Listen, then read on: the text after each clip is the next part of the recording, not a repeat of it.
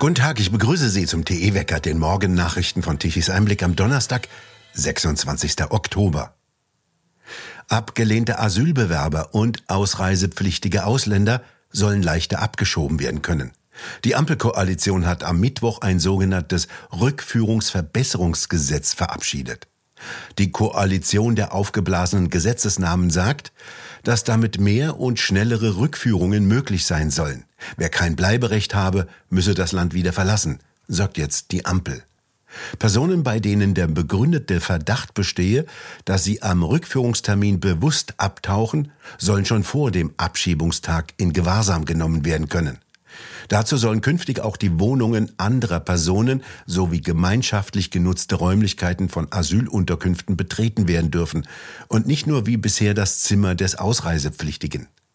Doch ein Betreten von Wohnungen anderer Personen sei nur dann möglich, so heißt es im Gesetzentwurf weiter, wenn Tatsachen vorliegen, aus denen zu schließen sei, dass sich der Ausländer auch dort befindet. Ein bloßer Verdacht reiche nicht aus. Geht's jetzt los mit den Abschiebungen, kommentiert Mario Turnes bei Tichys Einblick, löst die Ampel nun das Problem der unkontrollierten Einwanderung, das ihr zuletzt herbe Wahlniederlagen und schlechte Umfragewerte beschert hat? Nein. Bis September sind laut Statista über 250.000 Asylanträge in Deutschland gestellt worden. Das sind über 25.000 Einwanderungen im Monat. Will die Ampel das Problem mit der unkontrollierten Zuwanderung mindern, müsste die Zahl der Abschiebungen von abgelehnten Antragstellern die Zahl der neuen übersteigen. Im gesamten Jahr 2022 hat Deutschland laut der Bundeszentrale für politische Bildung aber nur 13.000 Menschen abgeschoben. Das Deutschland-Tempo müsste also mehr als ein Zwanzigfaches des heutigen werden. Soweit Mario Turnes bei Tichys Einblick. Auf immer weniger Flächen in Deutschland werden Lebensmittel produziert, denn landwirtschaftlich genutzte Flächen werden laut einer Studie bis 2030 schätzungsweise um mehr als 300.000 Hektar schrumpfen. Grund dafür sei laut Thünen-Institut für Lebensverhältnisse im ländlichen Räumen der geplante Ausbau der Flächen für Wohnraum, Straßen und Photovoltaikanlagen. Bereits seit den 1990er Jahren gehe die landwirtschaftlich genutzte Fläche in Deutschland im Schnitt um 50 Hektar pro Tag zurück, hieß es. Das ist ungefähr eine Fläche von 70 Fußballfeldern. Im Jahre 2021 gab es laut Thünen-Institut gut 18 Millionen Hektar Landwirtschaftsfläche in Deutschland. Die Nutzungsansprüche sollten stärker miteinander in Einklang gebracht werden, so das Thünen-Institut jetzt. Synergien und Mehrfachnutzungen von Flächen sollten so weit wie möglich realisiert werden, etwa indem Photovoltaikanlagen auf Verkehrs- und Siedlungsflächen oder auch mit landwirtschaftlichen Flächen kombiniert werden. Einer der wichtigsten Hamas-Führer, Mahmoud al-Sahar, wünscht sich, dass der gesamte Planet unter islamischem Recht steht. Das sagt er in einem Video, das seit dem Angriff der Hamas auf Israel in den sozialen Netzwerken viral geht.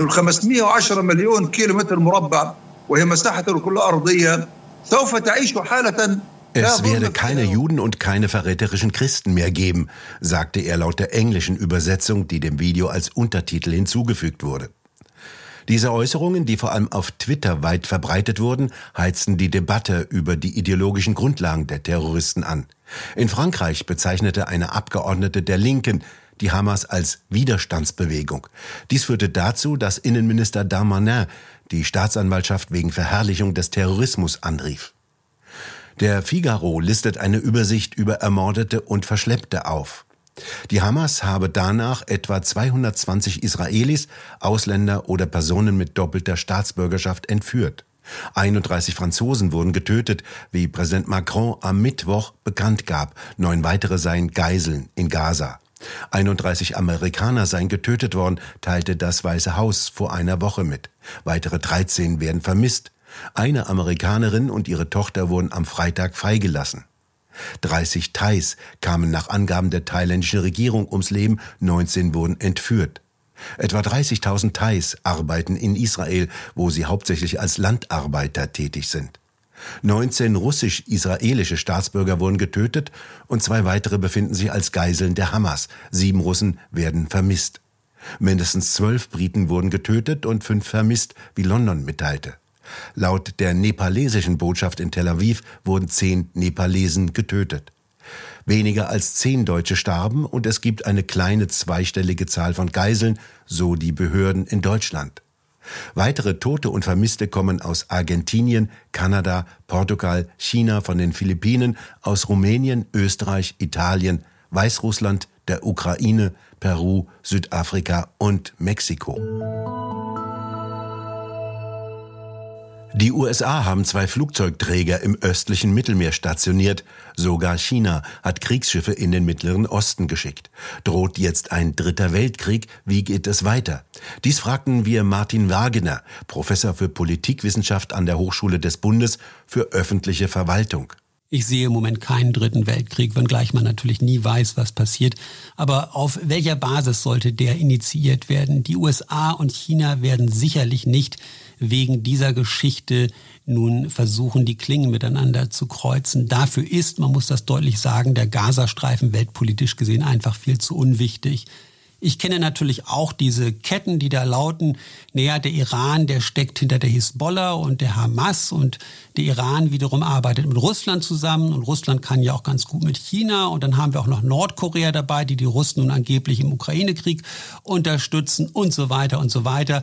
Und das alles sind Gegner der USA. Und wenn die sich dann erstmal an einen Tisch setzen und sagen, jetzt gehen wir gegen die amerikanische Vorherrschaft im Nahen Osten vor, aber auch in Osteuropa und in Ostasien, wir machen alles in einem Abwasch, dann haben wir einen Weltkrieg. Aber Sie sehen schon, da sind so viele Wenns drin und äh, mir sind da zu viele Wenns dabei. Ich glaube das nicht. Es fängt ja schon dabei an, dass auch die Beziehungen zwischen dem Iran und Russland letzten Endes nicht spannungsfrei sind. Auch da gibt es Interessenunterschiede, um wieder diesen Begriff zu bemühen. Und es gibt auch Interessenkonflikte zwischen Russland und China.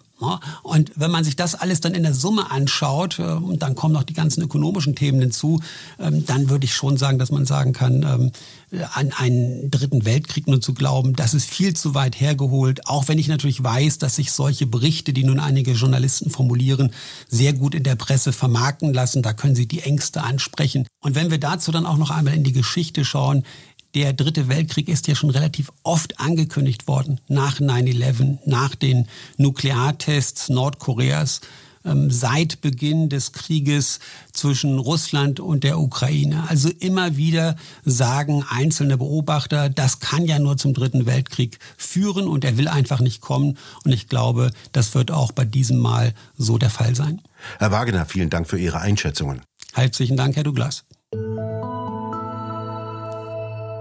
Einer der ersten Ausgestoßenen der gesellschaftlichen Spaltung, wie sie Angela Merkel durchgesetzt hat, um ihre Politik möglichst ungehindert von Kritik zu exekutieren, war Thilo Sarrazin. Jetzt im Herbst 2023 zeigt sich, wie recht er mit seiner Warnung hatte. In seinem Bestseller Deutschland schafft sich ab hat er schon 2010 davor gewarnt, wie wir unser Land aufs Spiel setzen. Nicht hilfreich kanzelte damals Angela Merkel seine Veröffentlichungen ab. Die Grenzen blieben offen. Merkel log zudem 3000 Kilometer deutscher Grenzen könne man nicht schützen. Thilo Sarrazin verlor seinerzeit seinen Job als Vorstand der Deutschen Bundesbank. Er musste unter Polizeischutz gestellt werden, galt als Aussätziger. Mit größtem Eifer betrieb die SPD den Ausschluss des Mannes aus der Partei, der er auch als Finanzsenator in Berlin gedient und die Pleitehauptstadt saniert hatte. De facto ist das deutsche Asylrecht das zentrale Einfallstor für ungeregelte Masseneinwanderung geworden, sagt Sarrazin. Roland Tichy hat mit Thilo Sarrazin für die neue Ausgabe des TE Talks gesprochen. Erleben wir hier einen demografischen Kulturkrieg? Ja, wenn Sie sich den, den Altersaufbau der, der deutschen Bevölkerung anschauen, dann sehen Sie, dass nach der Abgrenzung des, äh, des also Statistischen Bundesamten Menschen in meinem Alter, ich, ich bin jetzt in den 70ern, aber auch noch in Ihrem Alter, Sie sind in den 60ern, äh, letztlich äh, den weit überwiegenden Teil ausmachen in meiner Altersgruppe 85 bis 90 Prozent. Wenn, wenn Sie jetzt auf die äh, auf das sogenannte Mittelalter gehen, auf die, auf die 40-Jährigen, dann sehen Sie, dass bereits 30, 30 bis 35 Prozent der Menschen einen, einen der sogenannten Migrationshintergrund haben. Und schauen Sie in die Geburtenstatistik, dann sehen Sie, dass mehr als die Hälfte der Geburten bei uns in Deutschland mittlerweile eine Geburt ist äh, von, von Müttern, die selbst oder ihre Eltern mal aus dem Ausland kamen. Das sind Verschiebungen. Und diese Verschiebungen sind halt eben äh, gigantisch und sie werden in ihrer Bedeutung weit unterschätzt, weil der normale Rentner schaut eben nicht in die Schulklassen. Aber wenn er sich mit seinen Enkelkindern unterhält, äh, die vielleicht in einer Klasse ist, wo wir in Köln sie dann das einzige deutsche Kind ist von der 25 Kindern, dann bekommt ihr jetzt auch schon Second Thoughts und bekommt Zweifel. Und das ist das, und diese wachsenden Zweifel, auch, auch, äh, auch des Teils der Bevölkerung, der sich bisher mit den Problemen von Migration, Einwanderung und Asyl nicht weiter konfrontiert war, das frisst sich jetzt eben tief ein in die Wählerschaften äh, auch der etablierten Parteien. Nun haben Sie ja, ich habe damit begonnen und höre damit auf, 2010 geschrieben, Deutschland schafft sich ab. Hat es sich jetzt abgeschafft? Müssten Sie ein Buch vorlegen mit dem Titel So hat sich Deutschland abgeschafft? Ja, mein letztes Kapitel äh, heißt ja, heißt ja in Deutschland schafft sich ab Deutschland in, in 100 Jahren. Und da sage ich, äh, das äh, schreibe ich, dass äh, also das deutsche Staatsgebiet äh, liegt, liegt, liegt in der Mitte Europas. Es hat, es hat ein angenehmes Klima. Menschen werden hier immer leben.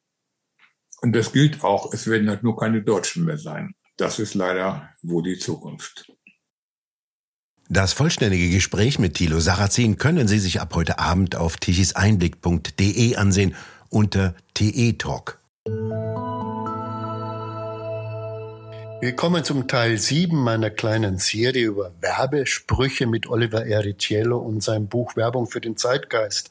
Beim Discounter Lidl gibt es kein frisches Flugobst mehr. Bei anderen Supermarktketten wird man ständig mit Vegan-Empfehlungen bombardiert oder zum Fleischverzicht aufgefordert. Ist der Supermarkt heute eine Art Volkshochschule, die mich umerziehen soll? Man sollte den Eindruck haben. Und Ihre Beobachtung, die sollten wir mal in die Realitäten setzen. Also man hat ja inzwischen wirklich den Eindruck, warum gibt's überhaupt noch Fleisch in Supermärkten? Wenn man den Fernseher anschaltet, wenn man die Zeitung aufschlägt, wenn man im Internet liest, dann geht's ja eigentlich nur noch um vegane Produkte und um den nächsten Trend hier und äh, das, das, das tolle neue vegane äh, Restaurant um die Ecke. Ähm, dass überhaupt noch Fleisch gekauft wird, das ist ja eigentlich ein Wunder, dass es das überhaupt noch überhaupt in den Supermärkten gibt.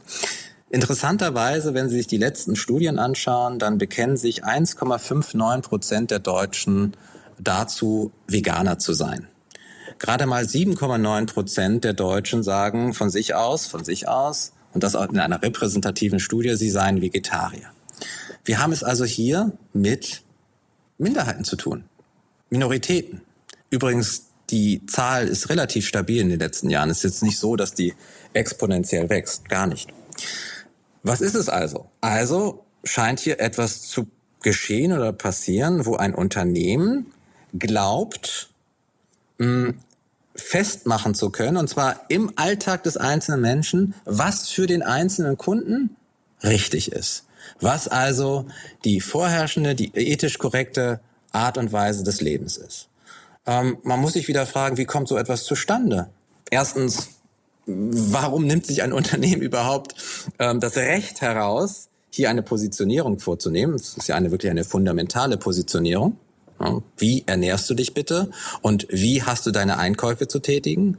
Und B, wieder die Frage, wer glaubt in der Lage zu sein, eben genau diese Entscheidung zu treffen? Meistens wieder eine in der Regel gut situierte, in den Metro Metropolen beheimatete Schicht von engagierten, meist sehr jungen Menschen, die ihr Lebensgefühl in dem Moment als vorteilhaft für alle kommunizieren und in dem Moment für sich in Anspruch nehmen, ihren, ihren Platz in der Welt als Werber hm, so einzusetzen, dass sie nicht nur sagen, wir nutzen äh, unser Know-how, um für ein Produkt zu werben, sondern inzwischen für ein Milieu, für eine Lebenshaltung.